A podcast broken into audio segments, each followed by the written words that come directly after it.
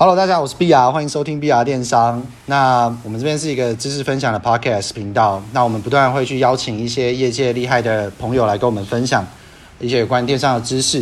那我们今天邀请到的是一个生活居家用品的卖家，那他今年的月营业额呃也突破了三百万。那他用短短的一年半的时间，呃，做到平均两百万，然后在疫情的时间就做到三百万。那我相信哦，应该是有不错的方法。那我们来想办法看，问问看他可以跟我们分享一下他们怎么是做起，怎么做起来的这样子。好，那我们欢迎哦，叫你小小周好了，好不好？小周，小周要不要自我介绍一下？大家好，啊，大家好，我是小周。那我本身其实我在一年半前一直都在上班，那我可能是去年看到虾皮这个平台，它其实感觉发展的还不错，所以我就决定就是跳出来自己做，自己自己专职做这样子。那到目前为止，一个月业绩大概是。三百五十万左右，那我觉得还是可以持续的发展。OK，好，好，那小小周，你目前呃员工人数有几个人呢？呃，我们目前员工人数大概是九位到十位这样子。哦，九位到十位，好，那你那其实蛮厉害的，因为你从短短一年半就从呃你还有一个正职，那你从本来有一个正职，然后一年半的时间就可以做到哦，像今年突破三百万嘛。三百五十万，那那你觉得你有做对什么事情吗？是不是可以跟大家分享一下？我觉得其实其实最重要的是，其实现在现在电商是算是一个趋势啊，然后大家已经慢慢养成这个在网络上购买东西的习惯，这是第一个啦。我觉得我算是有踩到那个算是风口上这样子，然后再来的话，我们主要选选品的话，其实我们其实我们也是主要就是在下雨上面看。就是大家什么东西卖比较好？其实说白一点，我们其实就是主要就是跟，就是跟一些大卖家，然后做一些爆品的选品这样子。OK，所以你就是去看说市场上有什么卖的好，就去去做嘛。哦，但是其实对于一般人来说，你可以看，你当然去可以做这些商品，但是有时候，哎，你就是卖不起来。那你有没有遇过这样的情况？就是你跟卖，但是你还是卖不起来。呃，其实其实也是有，可是这东西其实比较少啦，因为我们卖场其实有一定的曝光之后，这种比例其实会慢慢的下降。如果真的卖不起来，我们也是可以用就是加购或者辅销的方式把这个库存给它消掉，这样子。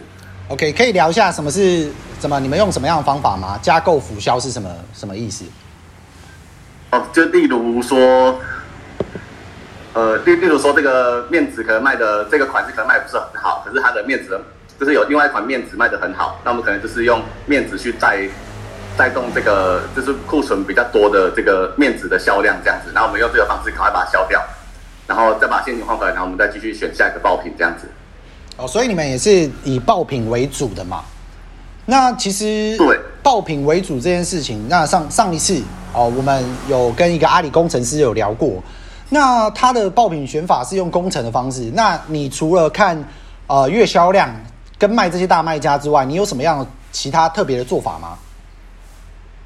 呃，其实我们做法也蛮单纯的，我们都我们这其实我们是用算是用客人的角度，我们是就是我们其实会开无痕视窗，然后我们去搜寻说我们现在想要找这个关键字，然后我们可能看月销量，自己都会看嘛，卖的最好是什么商品，再我们是可能看说综合排名，然后出现频率最高的商品是哪一些，那我们来做综合评比，这样可能会从里面。呃，挑出一两个商品是它可能出现的频率比较高，然后销量比较高的，那我们可能就是会一开始少量进进这些商品来试试看，这样。然后如果带得起来，我们就会持续的做；如果带不起来，其实这个东西它已经经过就是市场的考验，就是大卖家或是大曝光其实都有一定的曝光度，然后基本上要卖不掉几率也不是特别高了。然后如果真卖不掉，我们就是用我前面说的那个方式，我们可能用好一点的流量的商品去带动。这样子卖不掉的商品，这样子，我们大概是这样操作的。OK，我刚刚听到一个关键哦，所以你就开无痕的方式，然后透过搜寻关键字看什么东西会出现嘛？那其实这就是虾皮它的一个蛮特别的地方，它就会推荐一个可能转换率比较高的、营业额比较高的，或是目前卖的比较好的商品嘛。所以你再去透过这样收集这些资讯，然后再去跟卖这些东西，那其实就是。呃，蛮准的啦。我个人觉得，就是因为它自动投放给你的东西跟版位排的比较好的东西，绝对有它的原因。以平台端的角度来看这件事情，它当然会想办法放一个哦最适合你的东西嘛。所以这个其实是对给大家一个蛮不错的一个选品的方法了，用无痕去看哦，因为它现在就是用 AI 排序嘛，所以它会按照你的喜好去排队排排列这个商品，那那那它可能从什么转化率、营业额、哦广告投放的金额等等这些都会是一个综合的参数。那如果就透过这样的方式去看的话，其实就可以找找到一些蛮不不不错的爆品啦。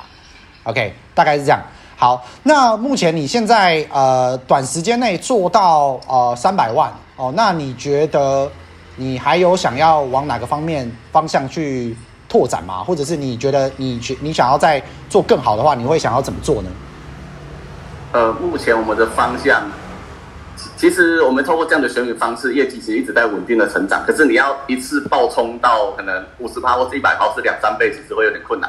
那我们现在目前的方式，我们是用就是多多卖场的方式啦。可是我们因为我们有，就是我们其实都是一样的仓储嘛，一样的人员，一样的出货，所以我们就是用多曝光，我们开可能复数个卖场，然后增加曝光来做，主要来做业升业绩的提升这一块。这样我们我觉得啦，会比单个卖场去努力还要来的更有效率。这个我非常认同啊，因为因为我我觉得多卖场经营的话，其实除了令除了可以提升业绩之外，还可以就是呃分散风险啦。因为有时候虾皮有时候三不五时就商品下架嘛，哦，那这个的话是 其实其实可以去避免掉这样的风险呐。那可能就是对，如果你没有，你就只有单靠一个鸡蛋放在同一个篮子里的话，你如果被 ban 掉的话，你就会很痛啦。而且其实你随着你的规模跟你的员工越做越大的时候，我觉得避险是一件超级重要的事情。OK，好对没错。那小周，你呃有没有什么特别想要问我的问题呢？嗯，目前的话，我想要知道，呃，就是目目前其实最好做的应该就是疫情相关的产品。那除了疫情相关的产品，还有没有哪一些是相对成长比较幅度比较高的的区块？哦，我觉得目前的话，你就可以，我我们都是以消费者角度去思考这件事的话，其实你可以思考一下，当大家都在家里的时候，大家会用什么东西？那现在是夏天嘛，夏天要做冬天的事情，所以冬天有什么东西可以卖好，你现在就要布局了。哦，冬天你要去找一些线索，冬天你在家里，哦，你会需要什么东西？但大家大家在家里无聊，会需要什么东西？哦，大家要吃东西会需要什么东西？那其实这都是一个从消费者角度出发的去看待这件事情啦。所以你跟我说，你你问我说类别嘛，那其实冬天的东西以及在居家的东西，其实就是一个比较大的方向。那你从这些关键字，你再去用你的方法去做搜寻，再去更更细致化。那我们在选品的时候，有一个很重要的重点，就是你要看你的竞争对手嘛。那你竞争对手爆多的时候，你这个东西其实也不成功率也成功的几率也不高啦。所以是不是有某些东西是可能今年才刚出来？那它并不是说这么多卖家在卖的时候，如果你去卖这个东西，那基本上就是有商品红利期，那我觉得就可以去做了。所以可以往居家跟甚至你可以去看一下冬天的东西，以及啊、健身的东西，或者是说电玩的东西。我相信在今年冬天绝对会有蛮不错的成长。OK，了解。那那那我想再请教一个问题，因为现在大家主主流还是在虾皮上面操作嘛。那如果除了虾皮之外，第二个推荐的平台会是哪一个？因为像现在雅虎跟 PC 其实都还是其实它还是有一定的流量，但流量没有那么高啦。那如果建议的话，会建议我们在第二着力的平台会是哪一个平台？其实其实蛮多人的，当然会做 PCO MOMO 嘛，那这就是比较主要的啦。那其实还有就是生活市集、生活购物，然后一些平台乐天。但是其实我个人觉得这些平台的效益，其实因为你做虾皮做久了，其实你做虾皮的多店铺经营，其实我觉得就效益是目前最好的，而且加上虾皮现在有做虾皮店到店嘛，所以他们其实已经有一个迹象是他们准备要投入重资产去做这件事情。那我就会觉得说，呃，你再去学习另外一个新的平台，当然可以，你也是做一个分散风险。但是我目前看起来，我觉得虾皮的效益是最好的，因为你已经很熟悉这个平台，你去做第二个、第三个卖场的时候，其实你对比其他平台，你的学习曲线来就会比较快嘛。那你去做其他平台的话，其他平台其实有很多坑。举个例子来讲，Momo，呃，Momo 你也可以去做，P 送你也可以去做，但是他们很大一部分是他们要收后扣，他们要整体的毛趴可能要做到四十趴。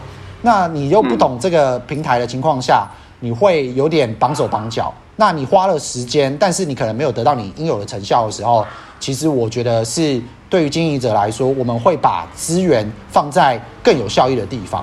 所以，其实我这样判别起来，其实我觉得你做一个虾皮的第二个卖场、第三个卖场，你把资源放在这边，我觉得是目前最有效的啦。哦，当然你说你刚刚回应你刚刚问的问题，第二个平台，我觉得 Momo 现在是可以去做的，但是 Momo 有太多呃。呃，隐性的费用哦，在做之前要真的要小心，而且他每天每个月会收固定成本、OTP 费用以及呃一个什么行销的必须得同意的行销广告费啊，哦，这些都是要做过之后你可能才知道，而且它入库有点麻烦，你要下采购，然后你还要去配合它的入仓时间，然后你还要贴标等等，这些都是一些可能比较麻烦的地方，你没有做过，你要重新学习这件事情是有点困难的。